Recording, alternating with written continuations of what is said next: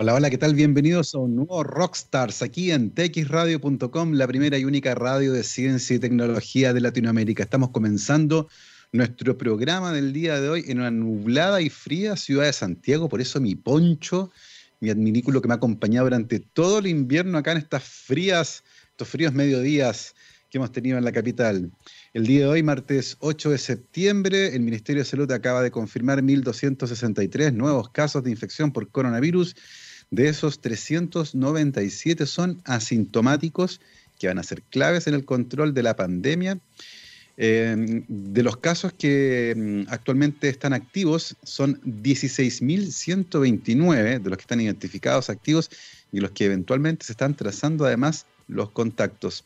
También se informó el día de hoy que en las últimas 24 horas se inscribieron 30 casos de personas que lamentablemente han muerto producto de esta enfermedad en el país llevando esa cifra a 11.682.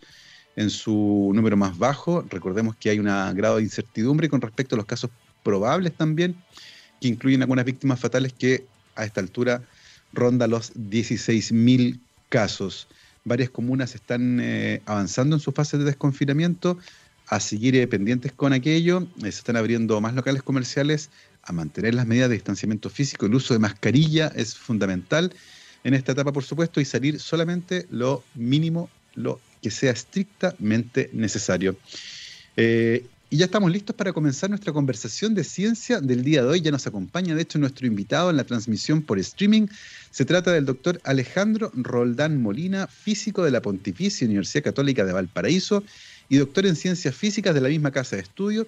Actualmente es académico del Departamento de Ciencias Naturales y Tecnología de la Universidad de Aysén e investigador del núcleo Milenio de Metamateriales. Alejandro, bienvenido a Rockstars. Hola Gabriel, muchas gracias por la invitación. Un gusto estar aquí en la radio. Muchas gracias a ti por aceptar nuestra invitación y conversar de ciencia con nosotros. Eh, una pregunta que le hemos hecho a todos nuestros invitados desde marzo, cuando comenzamos a hacer el programa a distancia, es cómo los ha impactado la pandemia. Eh, y vamos a informar inmediatamente a nuestra audiencia que tú estás en la región de Aysén, en la ciudad de Coyhaique. Eh, cuéntanos un poco cómo se está viviendo por allá y cómo les ha afectado tanto en la vida personal como en la vida universitaria. ¿Cómo va la cosa por allá? Eh, mira, la región de Aysén en realidad creo que es la región menos golpeada tal vez por la pandemia, en número, número de contagiados y en general eh, podemos estar más tranquilos. Sin embargo, las medidas obviamente son, son las mismas de, la, de, la, mayor parte de Chile. No estamos en cuarentena estricta, pero el, cuidado sí, sí va. No tenemos clases presenciales como en el resto de Chile, no hay clases presenciales. Eh, el uso de la mascarilla, salir lo mínimo, lo, mínimo posible, solamente lo estrictamente necesario. Entonces, creo que si bien los números son buenos, eh, la percepción es muy parecida a lo que le pasa, pasa el resto de Chile, como, como uno está viviendo. Oye, Alejandro, y mm, vayamos a conversar de ciencia inmediatamente. Eh, tú eres físico. Eh, ¿Cómo se moldea ese interés por la física que te lleva a estudiar eh, esa carrera inicialmente? ¿Por dónde crees que pasan los estímulos o tal vez las influencias que te llevaron a fijarte en, ese, en esa carrera? Mira, la verdad es que es, un, es, una historia no, tan directa tal vez. Yo primero estudié una carrera más, más ligada a la, a la tecnología, a la, a la ingeniería, pero estando en la universidad ya empecé a hacer algunas ayudantías justamente de física. Y, y bueno, tal, vez no me fui a física al tiro porque mi papá era profesor de física. Y un poco decir, chuta, no quiero ser como mi papá, no, ¿para qué me voy a cargar lo mismo? Pero la verdad es que cuando hay algo que te gusta y que, y que va más allá, digamos, de tu historia, es, porque algo natural, uno tiene que seguir esa, ese, ese, camino. Y eso fue lo que me pasó. Me di cuenta en la universidad que me gustaba mucho la física, que me quería dedicar y ahí me cambié de carrera y terminé la licenciatura. Oye, ¿y qué opinó tu papá cuando hiciste eso y le seguiste los pasos? No, él feliz, pues, feliz. Le, encanta tener un hijo. Bueno, somos bien variados en la familia igual. Yo soy el único que se dedicó a la, ciencia. Tenemos un, músico, eh, tengo una hermana que es, ¿cómo se llama? Psicóloga y un hermano deportista. Entonces yo, soy el físico de la familia. igual, igual es notable eso. Porque, porque la sobremesa en la casa de los Roldán Molina es tremendamente variada. Eh, sí, sí, no, es, distintos intereses. Es, un poco complicado porque, porque, mucha gente habla al mismo tiempo, pero, pero bueno, es muy entretenido. Oye, y, ¿Y qué, cosas encontraste en la física que no encontraste en tu primera carrera y que te llevaron, de hecho, a abandonar esa y decir, ¿sabes qué? No, en realidad lo que me gusta está aquí. ¿Qué, qué aspectos de la física fueron los que, finalmente te sedujeron? ¿O qué preguntas, tal vez, fueron las que marcaron ese cambio? Mira, yo, yo me acuerdo que estaba estudiando en algún momento electromagnetismo y nos decían, no, las leyes de Maxwell y aquí vienen las, las ondas electromagnéticas. Y yo decía, ya, pero es que, pucha, yo no sé esa matemática, no, no, no, no la sé de verdad. O sea, me la pueden contar, puedo usar las ecuaciones que me dan, pero no la sé de, verdad. Y, y, ahí empecé a decir, chuta, en realidad yo quiero saber de esto. Quiero, quiero saber por qué esto es así, por, por qué estas ecuaciones dan esto. Y, y por ahí dije, chuta, ¿pero qué puedo estudiar para, para, para, para llenar ese, ese, esa, esa, pregunta? Y dije, nada, ¿sabes qué? Me voy a estudiar licenciatura, porque ahí lo, lo estudié desde abajo, entonces. Más, más, que la... Me, me gusta mucho la obligación, pero me gusta ver, saber, las cosas desde, desde donde, donde empiezan. Qué, interesante esa reflexión que hace, porque efectivamente uno puede tomar las ecuaciones de Maxwell, por ejemplo, cualquier ecuación en el fondo, y, aplicarla como un molde en una fórmula y resolver un ejercicio. Pero otra cosa distinta es entender cómo diablos se llegó a formular esa ecuación o cómo se llegó a formular esa respuesta, lo que implica entender eh, un fenómeno natural de manera mucho más profunda. Y ahí hay un paso bien interesante que tiene que ver con el origen, ¿cierto? Con volver a entender de dónde vienen estas cosas. Y la física justamente se ha encargado eh, a lo largo de la historia de abordar a la naturaleza de esa forma, tratar de entenderla, tratar de describirla a través de los números, eh, que es una forma muy bonita de aproximarse a la comprensión de la naturaleza. Y en ese sentido, y tú mencionaste, el electromagnetismo es una de tantas áreas que son tremendamente apasionantes en el mundo de la física. Eh, y tal vez, claro, como primera entrada tú dijiste quiero entender a Maxwell y, meterme en este mundo. Pero una vez que entras en la física, imagino que te topaste con otras cosas más que también te volaron la cabeza. Claro, sí. Em, bueno, hay, hay, un, hay un tema, por ejemplo, con la mecánica cuántica, que justamente uno, siempre se queda con, el, con esa sensación de, chuta, ¿y por qué? Porque finalmente la, la ecuación de Schrödinger hay que aceptarla. Está bien, entonces hay algunas ecuaciones eh, parecidas, no sé, en, otras, en otras áreas, en, ¿cómo se llama? En fluidos, que se sabe dónde vienen y todo eso, parecidas, pero no son, no son lo mismo. La ecuación de, de, de, Schrödinger hay que aceptarla y uno dice, chuta, es lo que funciona. Entonces, eh, también es como, es, es interesante ver las interpretaciones que tú le puedes dar a eso, pero, pero te quedas igual con esa pregunta que, bueno, al final uno siempre se queda con alguna pregunta, pero esa es una pregunta muy grande de, por qué la ecuación de Maxwell es así. Perdón, la ecuación de, de, Schrödinger. Hay, algo interesante, de hecho, con la física cuántica, eh, y es que como todavía estamos tratando de descifrar bien ese mundo, la palabra se presta mucho para un montón de cosas. Eh, mm. de, de, hecho, yo vi el otro día, y lo uso en mi charla, un aviso de una clínica de medicina que ofrecía medicina cuántica bioenergética. Que, ah, suena, suena como súper rimbombante, pero claramente es un nonsense, no tiene sentido, eh, se usa como un gancho publicitario. Eh, desde, dentro, desde el mundo de la física, eh, ¿cómo miran ustedes, por ejemplo, como académicos? A lo mejor no están ni ahí, pero este como uso marquetero de la palabra cuántico para referirse a cualquier cosa, pero que tiene un sentido profundo, eh, útil, misterioso, que es parte de la investigación que se realiza en el mundo de la física.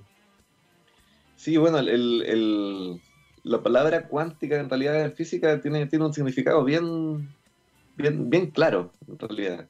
Pero como tú dices, encierra tanto misterio, primero desde dónde viene la, ecuación que la define tal vez, que, se presta para mucho. Entonces, esta palabra, como tú dices, es, un, es un, como un, un gancho bien, bien, bien importante publicitario para algunos. A mí, en general, me da un poco de desconfianza cuando, cuando empiezo a. cuando escucho alguna, algunos tratamientos o lo que sea, y que hablan primero de energías o algo así. Claro. yo, yo sé, yo creo que como científicos tenemos que aceptar que hay un montón de cosas que todavía no conocemos. Y un mm. montón de fenómenos que no podemos explicar, y eso es verdad. Lo, tenemos que decir y es verdad. Pero cuando, cuando a, esos, a, esos fenómenos que no entendemos le asignamos palabras que sí entendemos, por ejemplo, la, a partir de la, de la energía. Entonces ya al tiro tú, tú dices, chuta, eh, hay algo aquí que, que, en realidad no tiene una conexión. Entonces ahí yo creo que hay que, hay que poner ojo. Cuando, mm. cuando empiezan a usarse términos que son que, son, que están bien definidos para, para, cosas que en realidad no, no sabemos que tienen que ver con lo que dicen. Entonces, ahí primero poner el, poner el ojo de, Eh, si que es serio, si que no es serio, es fácil darse cuenta. Exactamente, así que no caer engañados con estas cosas que suenan rimbombantes. Oye, Alejandro, en tu camino, en tu camino a la licenciatura en física, aparte de la de, entender, ¿cierto?, de dónde venían las ecuaciones de Maxwell, aparte de sumergirte en el mundo de la, de la cuántica y en la ecuación de Schrödinger, ¿cómo se fue definiendo tu, camino en la, licenciatura y eventualmente en, elegir un área en la que lentamente irse especializando? ¿Cómo, cómo definiste esa parte en particular? Sí, bueno, ese camino fue, fue también eh, no tan directo. En la licenciatura yo me dediqué mucho a la óptica. La óptica, en general, la, la óptica no es, no es un tema tan, tan desarrollado que en Chile como debiera, tal vez. Eh, me gustaba mucho el tema de las ópticas de, de los observatorios, ese tipo de tecnología la encontré preciosa, la óptica es muy bonita y, bueno, parte por la cosa de Maxwell, justamente. Eh, trabajé un buen tiempo en óptica, en óptica experimental, con un profesor allá de la Católica del Paraíso que es muy bueno. Eh, pero después, cuando entré al doctorado, con la idea de dedicarme a la óptica, me di cuenta que, chuta, si que sigo en óptica, en realidad voy a ser especialista en óptica, pero en lo otro, en el resto de la física, que es inmenso, voy a, voy a, no voy a tener muchas nociones muy, muy, muy fuertes, digamos. Así que hablé con mi profe en realidad y me, me, cambié de, de, área y me fui a la materia condensada. sí, materia condensada, digamos, en general. Mm. Cuando, cuando tú dices me fui a la materia condensada, que, es un área de estudio, está la óptica, eh, la física experimental, de hecho en Chile ha mostrado un crecimiento gigantesco en los últimos 10 o 15 años. Antiguamente era bastante incipiente, había pocos laboratorios de física experimental y eso lo hemos conversado con nuestros invitados. Eh, y otra de las áreas, y, creo, tengo la sensación de que físicos de materia condensante no habíamos entrevistado. Eh, ayúdanos a entender un poco a los que nos están escuchando, ¿a qué te refieres cuando hablas de física de materia condensada? Bueno, la física de materia condensada digamos, parte de la definición de esto eh, en la física de la conducción. O sea, ¿cuál es, cuál es la física de, de, de los materiales, digamos, y, las condiciones para que un material conduzca, eh, cómo son los semiconductores y todo, todo lo que está adentro, digamos, de, donde, de cómo funcionan finalmente los, nuestros computadores actuales. Es física de materia condensada. Todos los, eh, ¿cómo se llama? los dispositivos que se, que se forman para, para, para, para ¿cómo se llama? Eh, para tratar la, la, la, la, información, circuitos y todo eso, todo lo, que hay detrás de eso, digamos, es física materia condensada. Pero bueno, derivó a muchas cosas más la física materia condensada y justamente yo me fui al, área de magnetismo, que también es parte de eso. Y ahí, encontré una beta que me, que me gustó mucho y que todavía me, sigue apasionando bastante, y en eso estamos. A ver, cuéntanos un poco cómo fue esa beta que encontraste en el magnetismo, eh, de qué se trata eh, y un poco cuáles fueron las preguntas que, abordaste en tu, en tu doctorado en física. Eh, mira, el magnetismo es... ¿Cómo llegué a eso? En realidad, yo creo que el, camino de, cualquiera de nosotros muchas veces está bien marcado por los profesores que tuvimos, ¿cierto? Sí. Tuve un profesor que fue después mi, mi, mi de tesis, Álvaro Núñez, que es un tipo que sabe mucho de magnetismo. Eh, que justamente estaba trabajando en esos, temas cuando, cuando yo estaba, estaba en, el, doctorado. Y eh, empezamos a hablar de lo que son las ondas de spin. En, palabras simples, es decir, que un, un, material magnético es un material que tiene cierto orden, digamos, en sus espines. Un, imán se lo puede manejar como, se lo puede imaginar, como constituido de muchos imanes chiquititos que están ordenaditos. Su, su orientación está ordenadita. Entonces, ese orden en realidad no es, no es estático. Uno si que perturba uno de estos imancitos, esa perturbación se mueve. Y esa es la perturbación que llamamos ondas de spin. Y por esas perturbaciones, en general, uno puede eh, enviar información, pero sin electrones. Entonces, como que rompe un poco el paradigma de que eh, eh, los dispositivos de información funcionan con electrónica, y no, ahora van a funcionar con ondas de spin o magnones, que le llamamos. Eso fue lo que... Qué interesante el concepto, porque claro, como tú dices, todos nuestros dispositivos electrónicos funcionan, como el nombre lo dicen, con electricidad, que son básicamente un flujo de electrones que se desplaza de un lugar a otro. Pero en el caso que tú mencionas, esta perturbación eh, en la superficie, por ejemplo, de un imán, eh, se propaga en una dirección sin involucrar el movimiento de electrones. Eh, lo, que imaginamos, lo que imaginamos que lo hace tener propiedades distintas, por ejemplo, la velocidad de desplazamiento cómo, y, cómo eventualmente se puede definir en qué dirección se desplaza esa perturbación. Eh, háblanos un poco de las diferencias que existen eh, entre el flujo de electrones que uno, usualmente vislumbra en un circuito eléctrico, por ejemplo, versus lo que podría ser la propagación de una mm, perturbación en una superficie magnética. Bueno, hay algo fundamental que siempre la gente que se dedica a la magnónica, que se llama esta área, levantamos como bandera cuando uno usa los electrones, entonces los electrones uno se imagina, digamos, el material. El electrón, por muy bueno que sea el conductor por el cual eh, circula, siempre va a haber choques. Entonces los conductores siempre se calientan. Se pierden energía y hace que nuestros computadores básicamente tienen que tener unos difusores de energía y un montón de cosas para, que no se quemen. Sin embargo, cuando uno envía información por un magnón, eh, no, no hay un movimiento de un material entonces no existe este, calentamiento de Joule, que, se llama lo, que pasa con los electrones. Así que por ese lado ya ganamos algo, de que podemos hacer eh, dispositivos que no se van a calentar, no vamos a tener ese problema. Y además son muy poco energéticos, entonces cuesta muy poco hacerlo y después captarlo. Bueno, técnicamente es complicado todavía, pero bueno, esperamos que la tecnología avance, no. Que yo, te, yo, te, voy a preguntar, ¿por qué entonces mi teléfono no funciona con magnetones y funciona con, con electrones? Porque claro. es parte importante de la energía que uno le, le agrega a un computador o a un teléfono, finalmente se pierde como calor, que es la resistencia de los materiales al flujo de electrones. Eso genera calor y por eso que el celular se calienta cuando lo utilizan o el computador, ¿cierto? Y hay que enfriarlo. Eh, pero básicamente es energía que se bota, en el fondo se disipa como calor, no es energía que uno utilice. Eh, por, lo, por lo tanto, pensar en un sistema que puede transmitir información sin disipar calor implica automáticamente que la cantidad de energía que le meto al sistema es más baja, para conseguir lo mismo. En ese sentido, ¿por qué todavía no lo estamos ocupando en la vida cotidiana? ¿Dónde está eh, la barrera tecnológica, si uno quiere? Eh, ¿Es porque el fenómeno es más nuevo? Eh, ¿Las leyes que gobiernan su funcionamiento todavía no las comprendemos bien? ¿Por dónde va el, camino ahí? bueno, yo creo que el fenómeno, en realidad, si nos vamos a la, base, no es tan nuevo. O sea, esto fue escrito del año 60. Sin embargo, por, por temas de, tecnología, en realidad no, no, existía la tecnología para, para captar los, los magnones en esa época. Teóricamente ya está, había un montón de cosas que se entendían bien. Sin embargo, en este momento, igual es súper es, es emocionante también del, del, del, instante, es que ahora ya tenemos, tenemos la tecnología, tenemos los implementos en el laboratorio para, para, para caracterizar, digamos, las ondas de spin de una manera bien precisa. Pero está avanzando rápido esto y y un punto importante de, de, por qué todavía, digamos, no, se utiliza, es que no es muy, muy simple em, miniaturizar los dispositivos para emitir y después captarlos. Vamos para allá, pero, pero todavía es difícil. O sea, en el laboratorio se hace, pero uno quiere un celular en el bolsillo, no, no, una, no, una, no en una pieza, digamos. Así que paciencia, hay que esperar todavía un tiempo para tener esta tecnología en el bolsillo, como nos cuenta Alejandro. Oye, y, específicamente en esa área del magnetismo, esta, de esta historia tan interesante que nos cuentas, en tu doctorado, ¿en qué pregunta específica te sumergiste y cómo terminó esa aventura? Bueno, eh, mi doctorado fue, fue interesante, bueno, para, ojalá siempre fuera interesante el doctorado propio. eh, lo, mismo, lo mínimo que uno podría decir, ojalá. Eh, porque nos preguntamos lo siguiente, los, materiales magnéticos no siempre están ordenados, digamos, colinealmente.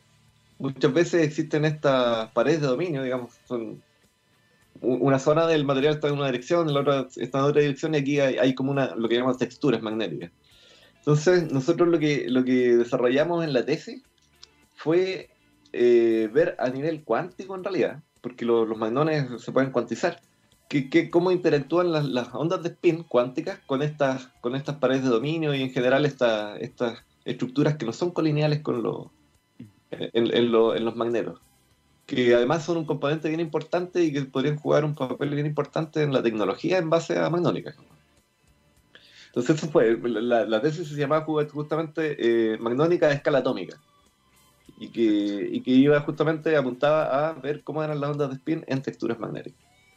Oye, y, esa heterogeneidad que tú nos contabas en la, estructura de un material magnético, de que están ordenados de distintas formas y que forman finalmente estos dominios, ¿eso es parte de la naturaleza? ¿Estos materiales se pueden sintetizar sin esa heterogeneidad eh, de dominio? Sí, claro. Eh, bueno, esa es una área también súper súper interesante. Justamente cuando, cuando yo estaba haciendo la tesis empezaron a salir un montón de, de variedades, digamos, de zoologías de, de, distintas estructuras que se forman con materiales sintéticos.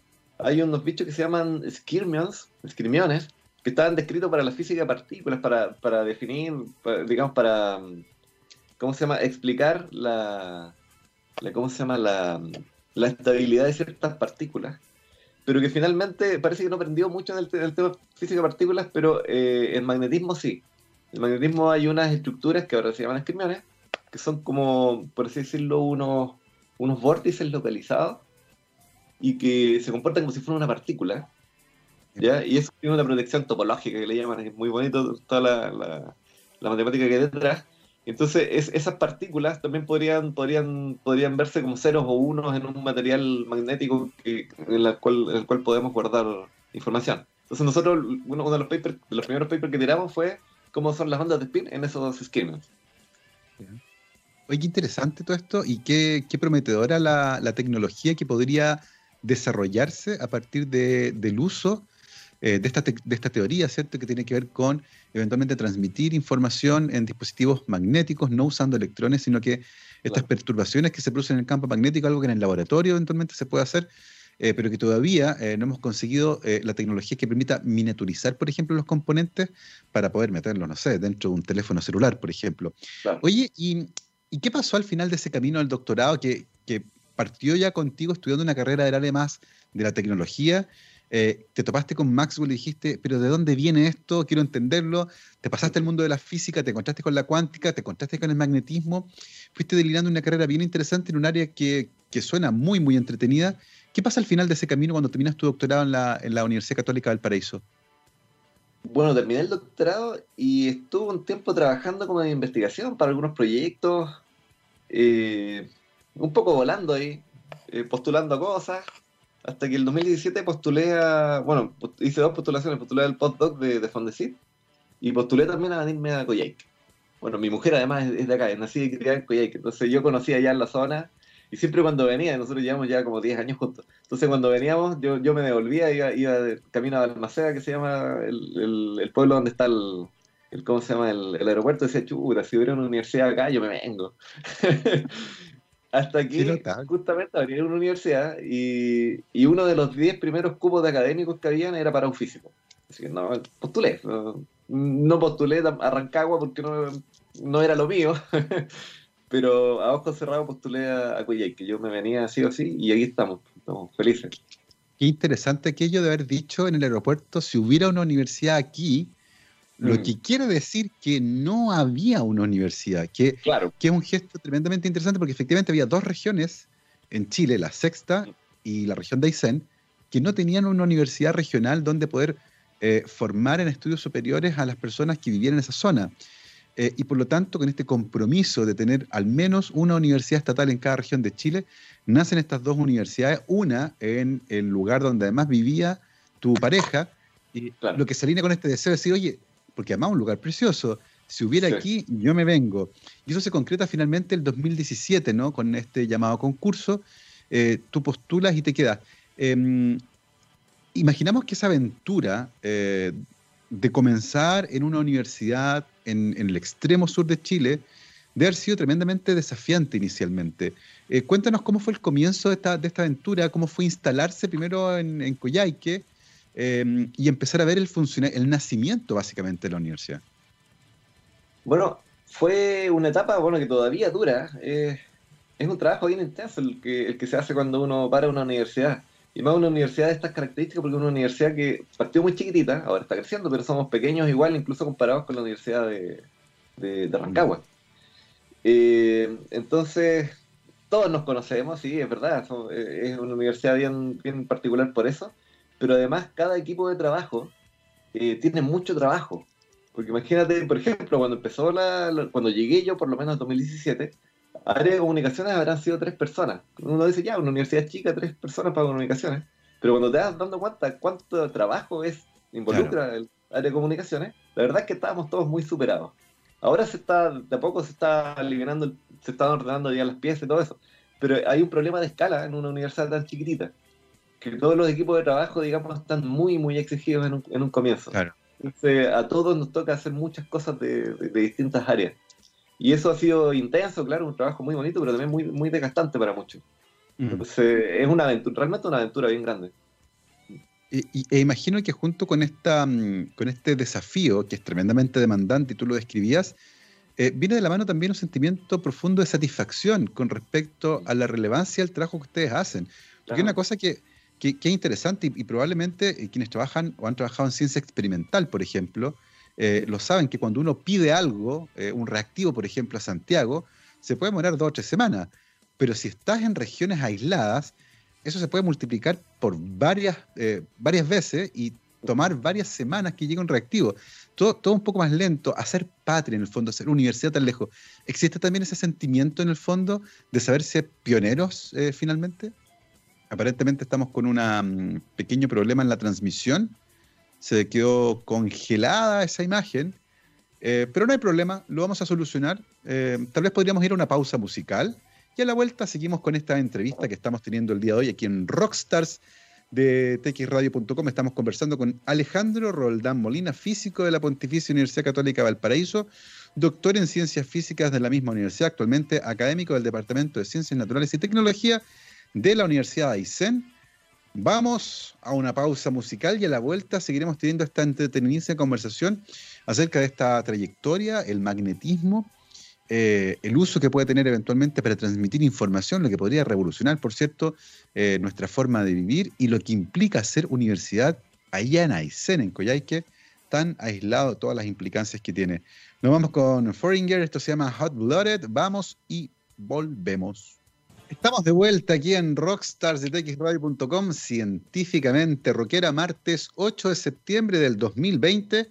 Y el día de hoy aquí estamos conversando con el doctor Alejandro Roldán Molina, físico de la Universidad Católica de Valparaíso, doctor en ciencias físicas de la misma casa de estudios y actualmente académico del Departamento de Ciencias Naturales y Tecnología de la Universidad de Aysén e investigador del núcleo Milenio de Metamateriales. Y antes de irnos a la pausa musical, estábamos conversando eh, sobre lo que significa hacer universidad tan lejos de donde usualmente se toman la mayor parte de las decisiones, que es Santiago. Eh, y lo que implica irse a trabajar además a una universidad nueva que está naciendo, eh, muy pequeña todavía, donde hay muchísimas cosas que hacer. Y tú nos decías, Alejandro, hay mucha carga, tenemos, tenemos mucho que trabajar, pero al mismo tiempo, imagino, y con esa pregunta nos quedamos, existe también este sentimiento de saberse pionero, de que están abriendo un mundo nuevo en un lugar donde antes no había universidad. Eh, y que por lo tanto han, tenido un recibimiento, imaginamos, bien especial en la zona. ¿Cómo ha sido el recibimiento que ha tenido en Coyhaique, por ejemplo, eh, la universidad y la, relación que se ha producido con los estudiantes? Bueno, eh, ha sido todo, bueno, como, como decía tú, muy, muy especial, porque sí, es, bien, ha sido bien intenso el trabajo, como decía, pero sin embargo, si es que hay algo que lo justifica, es, justamente lo que, lo que apuntabas tú, que tú estás, uno, uno tiene la conciencia de que cada, cada iniciativa que se levanta en la universidad va a ser trascendente. Y así es, finalmente. Uno se da cuenta que si es que hay algo que hace falta y uno lo trata de levantar, aunque por lo general no son académicos los que levantan algunas de las iniciativas, nosotros lo hacemos y, y, son cosas que, perduran. Entonces, esa satisfacción yo creo que vale la pena, digamos, para, para todo el sacrificio. La, la, mayoría de los académicos estamos en lo mismo, yo creo que todos los académicos estamos en lo mismo. O sea, tenemos harto trabajo, estamos haciendo cosas, digamos, algunas, algunas pegas que, no, que nos hacen un académico de la universidad, pero la satisfacción siempre está. Y con respecto a, lo del, a la región, eh, es interesante, interesante. Nosotros tenemos estudiantes que la mayoría son de primera generación en la universidad. Claro. Entonces, bueno, primero que todo, la, gente aquí, nuestros estudiantes tienen yo hice clases en otras partes y, en realidad es bien distinto porque tienen un respeto bien que, uno, uno añora tal vez de, años muy, muy pasados en, la zona central. Eh, es bien, bien interesante eso, todo, todo lo que, cómo te escuchan los estudiantes acá es, bien bonito. Eh, todo lo que valora la gente acá, cada cosa que se hace en la universidad también es muy, muy, muy, muy reconfortante qué, maravilloso, qué, relevante para la región eh, como tú decías, eh, muchos de los estudiantes, la mayoría probablemente, primera generación en la universidad, eh, una oportunidad que tal vez no hubiesen podido tener si es que no hubiera existido esta universidad. Ahora, desde el punto de vista de la investigación, ¿cómo, ¿cómo, te instalas allá en, en Aysén y cómo empiezas a delinear tus, primeras, tus primeros pasos como investigador independiente? Mm. Mira, el, tema de, estar lejos, como, hablábamos hace un rato, por lo menos para mí, que soy físico teórico, todavía hago algo de teoría, sí, hago teoría, eh, tal vez no es tan difícil como para otros, digamos. Si que haces cosas experimentales es un poco más complicado por el tema de la lejanía. Eh, sin embargo, la universidad igual ha, apoyado bastante en la creación de, laboratorios, cosas que en otras universidades es bien difícil, digamos, ha puesto hartos recursos ahí. Entonces ha partido con buenos laboratorios para algunos para algunas áreas, no sé, en, en biología tienen buenos laboratorios, eh, también hay, hay, laboratorios importantes de, clima aquí. Entonces, eh, hay un apoyo, hay un apoyo importante y que hay que destacar también. Y para mí, físico teórico, por un lado estamos lejos, ya es complicado, pero por otro lado estoy en un lugar donde mucha gente me quiere visitar. Entonces, el 2017 ya, por ejemplo, hicimos un, congreso, un congreso que, que, siempre se hace en cualquier parte de Chile y hay que así un poco hacerse un poco de, de ser, ser imaginativo como, como uno llama a la gente. Pero esa vez para venir a Goyay que vino, mucha gente, estaban todos felices, les encantó por, el lugar, por la calidad, digamos, de, lo que logramos hacer aquí. Y no fue tan difícil tal vez como hacer el mismo congreso en Santiago, yo creo, estoy seguro. Mm. Porque tal vez en Santiago incluso no llegaría tanta gente porque, pucha, tengo otras cosas que hacer, voy a ir a dos cuadros, no sé, tres metros más allá está el Congreso, pero, pero vea lo mismo. En, cambio, hacer, hacer algo aquí tiene ese plus que, nos juega a favor, bien a favor. Y como te digo, mis, colaboradores, por lo menos, eh, eh, la gente con la que colaboro ha venido bien seguido. Ahora con la pandemia está más complicado, obviamente. Pero todos los años tengo, tengo gente visitante aquí que conversamos y que trabajamos acá. Yo también estoy viajando menos seguido, o estaba viajando seguido. Entonces, por lo menos para mí, físico teórico no, no ha sido tan, tan, digamos, tan distinto el, el asunto. Dale. Oye, y, y, actualmente en qué preguntas, por ejemplo, estás trabajando? Eh, ¿en, qué, ¿En qué pasas tu tiempo haciendo investigación? Mira, eh, por un lado estamos, estamos trabajando con el núcleo, temas que yo no, de los cuales yo no soy, no era por lo menos eh, especialista ni mucho menos pero, eso está bonito, o sea, estamos viendo temas como de acústica y temas distintos a, a los que yo había trabajado antes. Eh, es una cuestión bien desafiante también. El núcleo de metamateriales, ya el, concepto de metamateriales ya es una cuestión muy entretenida y que, que me, motivó desde, que me invitaron. Eh, estamos por un, lado en eso y en el tema de magnetismo estamos viendo básicamente la relación entre algunos fenómenos magnéticos como las ondas de spin y cómo, cómo, cómo interactúan estas ondas de spin con los fonones que se llaman, que son ondas, ondas mecánicas en los materiales. Entonces, hace poco tiempo se, se, mm, pudo constatar que hay materiales y, sistemas en los cuales esa interacción es fuerte y que podría dar lugar a, fenómenos interesantes. En eso estamos metiéndonos ahora, Oye, y en la parte de acústica, en, en, este núcleo milenio de metamateriales, que son eh, agrupan a investigadores de distintas áreas con intereses comunes, ¿cierto?, para formar eh, grupos de trabajo que hagan investigación de frontera en todas las áreas de la ciencia. De hecho, eh, los núcleos y los institutos Milenio han sido tremendamente exitosos a la hora de generar investigación científica de altísimo impacto. en ese núcleo en particular, ¿en qué están trabajando con respecto a acústica, por ejemplo? A ver, con respecto a acústica, estamos empezando. Yo quiero buscar un fenómeno que vemos en, ondas, en ondas de spin, pero que en acústica está descrito de una manera que es, un poco limitado, que es, la no reciprocidad. Uno, es, bien fácil de explicar. Cuando uno tiene eh, una onda que viaja, por lo general uno dice que viaja para allá o para acá con la misma velocidad, ¿cierto? Ni se lo pregunta uno, tiene la, la ecuación de onda y siempre es como homogénea. Eh, sin embargo, hay, hay fenómenos en los cuales, por lo menos de ondas de spin, uno tiene un sistema en el cual la onda, una onda va con una dirección, en esta dirección con una velocidad y la dirección contraria con una velocidad eh, distinta. Entonces, para la misma frecuencia uno podría tener dos longitudes de onda distintas. Mm. Y con eso, bueno, que, es súper fácil de explicar, si que uno se imagina que uno está en un río, digamos un río bien calmo, que, que va fluyendo, y uno pone un palito así y empieza a hacer la onda. La onda que va en la dirección de la, de la, del agua se estira, y la, la, que va en la dirección contraria se, se hace más pequeña. Uno, uno, puede hacer ese experimento en un río o en, cualquier parte donde fluye algo de agua. Sin embargo, en acústica todavía eh, se ha visto ese, ese, ese, ¿cómo se llama? ese fenómeno, pero todavía no es muy importante, no es muy, muy, muy grande el efecto, ni, ni, está, por lo menos yo no tengo muy claro, digamos, cómo, cómo se podría manejar. Así que en eso, en eso no, estamos, estamos interesados y, ver cómo, cómo podemos hacer con metamateriales eh, llegar a ese fenómeno. Oye, y, me queda la duda porque en el, ejemplo que tú pusiste del río, que es bastante claro, ¿cierto? Eh, uno lo puede entender porque hay un fluido que el que transporta la onda en el fondo que se está moviendo. Pero en el caso de una onda acústica, por ejemplo, eh, ¿cómo, ¿cómo, ocurriría en ese caso la diferencia en la velocidad de la onda entre una dirección y otra? Eso tiene que, tendría que ver con un rompimiento de simetrías del material. Eh, cuando tú miras el material para allá, tiene que ser distinto cuando lo miras para el, Pero no es, no es tan simple como eso. Yo todavía no lo entiendo tan bien. Entonces, por lo mismo es súper interesante para mí. Claro. Y ahí está el desafío, por supuesto, de entender esos materiales. Claro. Porque, finalmente es la naturaleza del material la que le confiere esa diferencia en la propagación de la onda.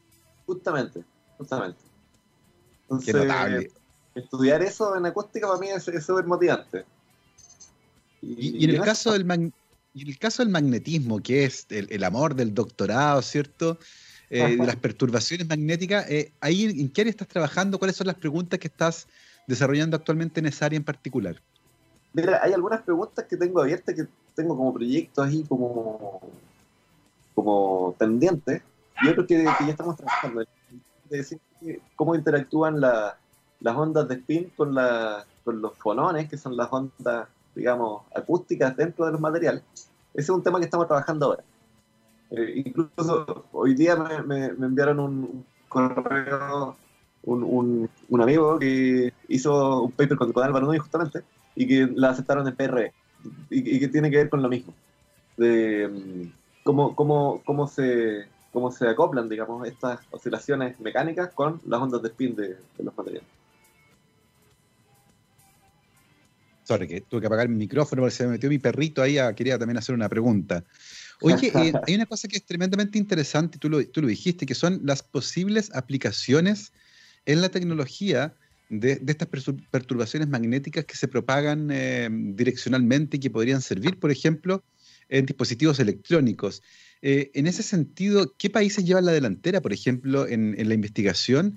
¿Y ¿cuánto nos falta todavía por comprender el fenómeno para pensar, eh, y tú, tú, mencionaste varios desafíos, asociados, por ejemplo, a miniaturización, para pensar en aplicaciones de esta tecnología una vez que la entendamos bien? A ver, términos de tiempo, en realidad yo no tengo bien claro qué tan rápido puede avanzar. Eh, lo que sí te puedo decir es que, por lo menos los laboratorios que más, más activos están en estas áreas, son laboratorios de Alemania, algunos grupos de ellos también trabajamos nosotros. Eh, hay grupos en Japón también importantes de esto. Y, y lo complicado, bueno, a mí aquí muchas veces me, han preguntado, ya, pero ¿cómo, ¿cómo, hacemos para hacer el experimento aquí en, en Coyhaique? Y yo digo, chuta, lo complicado de esta área justamente es que el laboratorio es muy, muy caro. Primero son experimentos que se hacen a muy baja temperatura, eh, que necesita primero, primero hacer el ambiente para hacer el experimento ya son varios millones de dólares. Entonces, eh, no sé en, qué momento estaremos, digamos, en, el pie de, de, hacer algo así, pero por ahora nosotros como teóricos estamos colaborando bien fuerte con, grupos experimentales alemanes, básicamente, para, hacer esto. Ahora, eh, evidente. Porque, porque justo en este momento hay muchos experimentos que se pueden hacer. No, es solo la teoría que tú la tiras y eso debería pasar, sino que se puede comprobar. Oye, y mm, hacer un laboratorio, por ejemplo, para estudiar eh, los fenómenos magnéticos que tú quieres estudiar, ¿es un sueño imposible? Eh, ¿Es un financiamiento demasiado alto? Eh, ¿cómo, cómo, vislumbras el futuro de esa área, por ejemplo? Yo creo que no es un sueño imposible. eh, creo que es, un, es una inversión altísima, pero también hay que ser bien conscientes con esto. Son un laboratorio, uno, por mucha plata que tenga, uno no lo, no lo hace productivo de un año para otro. Claro.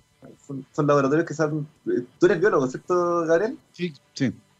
Tú seguramente también tienes, tienes nociones de esto importantes, que los laboratorios, claro, llega un equipo, hay que aprender a usarlo, hay que ajustarlo, hay que tienes que tener una persona que lo sepa utilizar, entonces ah. es un proceso bien largo. Yo creo que Chile empezó ya en ese, proceso. Hay grupos experimentales que ya comenzaron, no sé, en los por ejemplo, en el SEDENA hay, hay gente que hace magnetismo y que se están, se están armando y es súper interesante. Pero, pero uno no tiene que pretender que esos grupos, digamos, con los años que tienen, eh, pedirles una producción así tremenda, claro. a la punta ahora. Pero sí hay que seguir apoyándolos para que en algún momento lleguen a la, complejidad, digamos, que tienen los laboratorios de afuera. Y que va a ser seguir metiendo plata, porque eso se necesita. Necesitas necesita equipo de laboratorio carísimo, pero que es una, es una inversión que tienes que seguir haciendo, o si no va a ser botada a la basura, digamos. Exactamente, hay que, hay que apoyarlo. Y, y, en ese sentido, em, tú nos contaste, tú fuiste parte del grupo de los primeros 10 académicos que llegó a la Universidad de Aysén. Eso fue el 2017, han pasado tres años. Eh, ¿Cómo es el estatus actual de la universidad y cuáles son los planes que tienen para el futuro? ¿Cómo, cómo van a seguir creciendo? ¿En qué áreas en particular? Eh, ¿Y cómo sigue la relación con la comunidad? Bueno, eh, varias preguntas. en este momento el estatus tal vez lo podemos decir uno de los números importantes que somos 40 académicos ya eh, casi todos con, doctorados y haciendo investigación. Eh, la universidad está creciendo súper súper rápido. Estamos con un montón de proyectos ya eh, del Ministerio de Educación y de varias partes para crecer, pero de una manera ya mucho más planificada que, tal, que, que, como fue al principio. Tal vez al principio fue como una locura, chuta, tenemos que hacer esto, tenemos que... Nosotros llegamos en Llegué, llegamos en marzo y teníamos que empezar a hacer clases en dos semanas más, digamos. Entonces, ah, eh, por mucho tiempo fue, eh, digamos, responder a la urgencia y con muy poco, muy poco tiempo para, para hacer estrategia. Pero en este momento ya yo creo que están, están los equipos ya más o menos armados y ya se está empezando a pensar más estratégicamente. Tenemos, por ahora no tenemos un campus propio, pero este año vamos a empezar a, van a empezar, a empezar a construir un campo en un lugar maravilloso a la fuera de Coyhaique. La primera, la primera etapa del campus, entonces eso ya es un hito importante para la institución. Eh, y el otro año seguramente viene la segunda etapa del campus y así. Vamos a empezar a crecer bien con, infraestructura propia. Hasta ahora con, con, edificios básicamente arrendados y acomodados, digamos, para, para funcionar. Pero eso ya, ya, nos pone en otro, en otro pie, yo creo, ya sabiendo y, teniendo algo más, más tangible, digamos, de, institución. Y con respecto a la relación con la comunidad, ¿cómo ha ido, cómo ha ido evolucionando? Eh, los estudiantes que tenían, imagino, hace tres años atrás, no son los mismos que hay ahora, ha ido aumentando también la matrícula, eh, las áreas de interés tal vez, ¿cómo, cómo va eso? Bueno, los estudiantes eh, bueno, cada año hemos tenido más, más postulaciones. Eh, con esto del, de, la, de, la, pandemia es, bien relativo lo que pueda pasar. hay mucha gente seguramente que no va a querer salir de la región y preferirá estudiar aquí, tal vez tengamos más postulaciones, espero que sí. Eh, creo que tenemos una, una relación bien interesante con la comunidad. Hay, hay cosas hay, hay, hay temas destacables que podríamos, que podríamos hablar. Por ejemplo, de cuando hacemos charlas o cuando hacemos eh, cualquier eh, actividad de difusión, llega mucha gente y mucha gente de servicios públicos, dueños de casa, estudiantes de colegio y participan mucho. Yo creo que participan mucho más que y la gente que de repente, eh, ¿cómo se llama? Invitamos de charlistas de Santiago, de otras partes, nos ha dicho, chuta, aquí es es, es, como reconfortante ver que la gente participa y cuando hay algo que no les gusta o, que no está de acuerdo, discute y, y pero súper súper rica la, la, interacción que hay. Entonces, eh, nosotros vemos que hay, hay una llegada, digamos, en, muchas de nuestras actividades, una llegada importante a la comunidad. Creo que siempre vamos a tener que seguir, tenemos que seguir trabajando en esa dirección.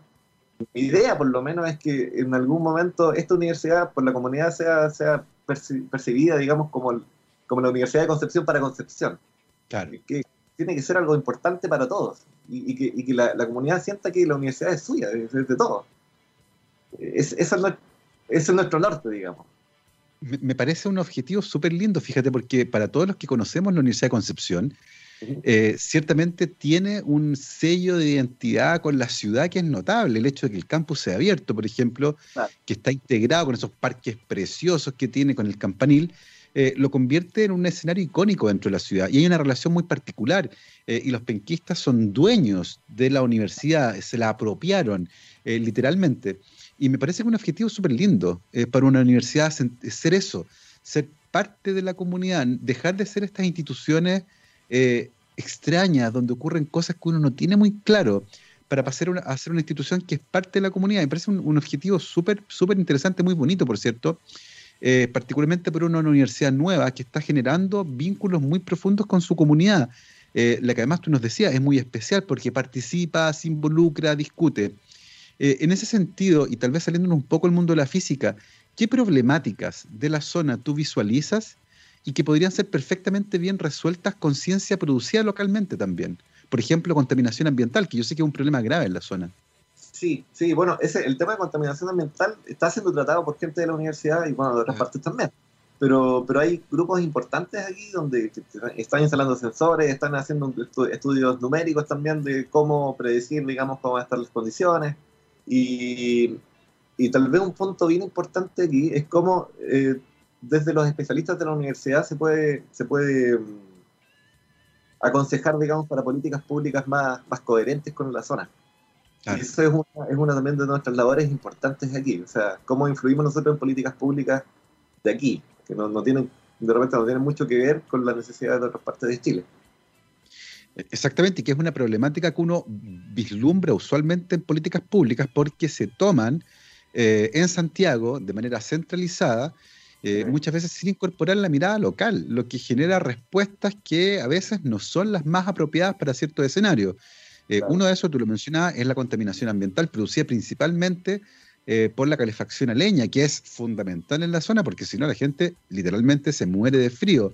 Eh, estamos hablando de una zona austral extrema y por lo tanto es importante, pero ciertamente genera otros problemas para la salud y que, por supuesto, deberían ser abordados de manera integral con conocimiento generado en la zona y ciertamente ahí la universidad tiene un rol enorme.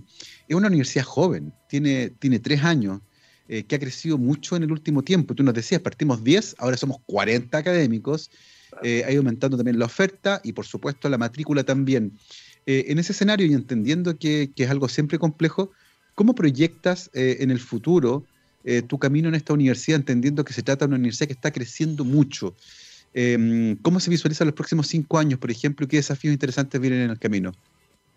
Bueno, uno de los puntos importantes, que tal, tal vez tal vez suene muy, muy digamos, muy, eh, muy banal, pero uno de los puntos importantes es tener nuestro campus. Yo creo que es algo simbólico que, va a ser, va, a ser para, incluso para la cultura de nuestros estudiantes y nosotros también. Tener un lugar propio donde nos sentamos que nosotros fuimos parte de la construcción de esto, fuimos parte de, del proyecto que se hizo, digamos, eh, va a ser súper importante. Lo otro es que la complejización de la universidad eh, va a aumentar, tiene que aumentar, lo está haciendo, y eso va, va a hacer que también muchas de, de, las expectativas que se han tenido hasta ahora de la universidad se puedan cubrir. Porque te imaginarás que en una comunidad como esta, eh, donde esta es una universidad que fue esperada por mucho tiempo y fue demandada por la, ciudadanía, eh, las expectativas son altísimas. Entonces, las expectativas, y esas las expectativas fueron desde el primer año, y éramos 10 académicos, entonces era como, sí, estamos haciendo, pero la verdad es que no nos alcanza. Entonces, eh, con la complejización y con, la, con, digamos, con el robustecimiento de, los equipos de trabajo dentro de la universidad y de, los equipos de, investigación también, yo creo que vamos a empezar a dar el ancho, digamos, a varias de esas expectativas que están abiertas hace mucho tiempo. Y con eso, con eso yo creo realmente que, va a ser como el definitivo ya que, nuestra comunidad ya nos, va a sentir mucho más cercanos. Esa es nuestra función también, y lo, vemos así. Y, y, vamos a estar mucho más presentes allí y ellos, digamos, la comunidad dentro de la universidad también. Ese es entonces el futuro que le espera a la Universidad de Aysén, eh, una universidad, como tú decías, larga, largamente esperada, que está generando impacto local a través de, por ejemplo, investigación en física teórica, eh, que fue parte de los temas de conversación que tuvimos el día de hoy con Alejandro Roldán Molina, físico de la Pontificia Universidad Católica de Valparaíso y doctor en ciencias físicas de la misma universidad, actualmente académico del Departamento de Ciencias Naturales y Tecnología de la Universidad de Aysén y también investigador del núcleo milenio de metamateriales, a quien por supuesto le agradecemos haberse conectado el día de hoy a nuestra conversación y paseo por la ciencia en Rockstars. Alejandro, muchísimas gracias. Muchas gracias, Manuel. Perdón, Gabriel, muchas gracias Gabriel y muchas gracias también por la, por la iniciativa de esta radio, está increíble. La vamos a difundir por Así me gusta, lo apreciamos muchísimo. Esta es la radio donde sacamos a pasear a las científicas y científicos de nuestro país para que se conecten con la comunidad. Y después del paseo, nos vamos a la música porque tenemos nuestro especial del All You Need Is Rock. Hoy con una de mis bandas favoritas del tiempo del colegio. Eh, yo estudié en los 80 en el colegio y estos chascones buenos para el desorden tienen varias historias interesantes. Una de ellas es que su líder terminó una vez muerto por una sobredosis de heroína y lo tuvieron que resucitar con una inyección de adrenalina directo al corazón. Y él escribió una canción de ese incidente que se llama Kickstart My Heart se trata de Motley Crue y comenzamos hoy día con Dr. Feelgood. Que esté muy bien, nos vemos mañana. Chao, chao.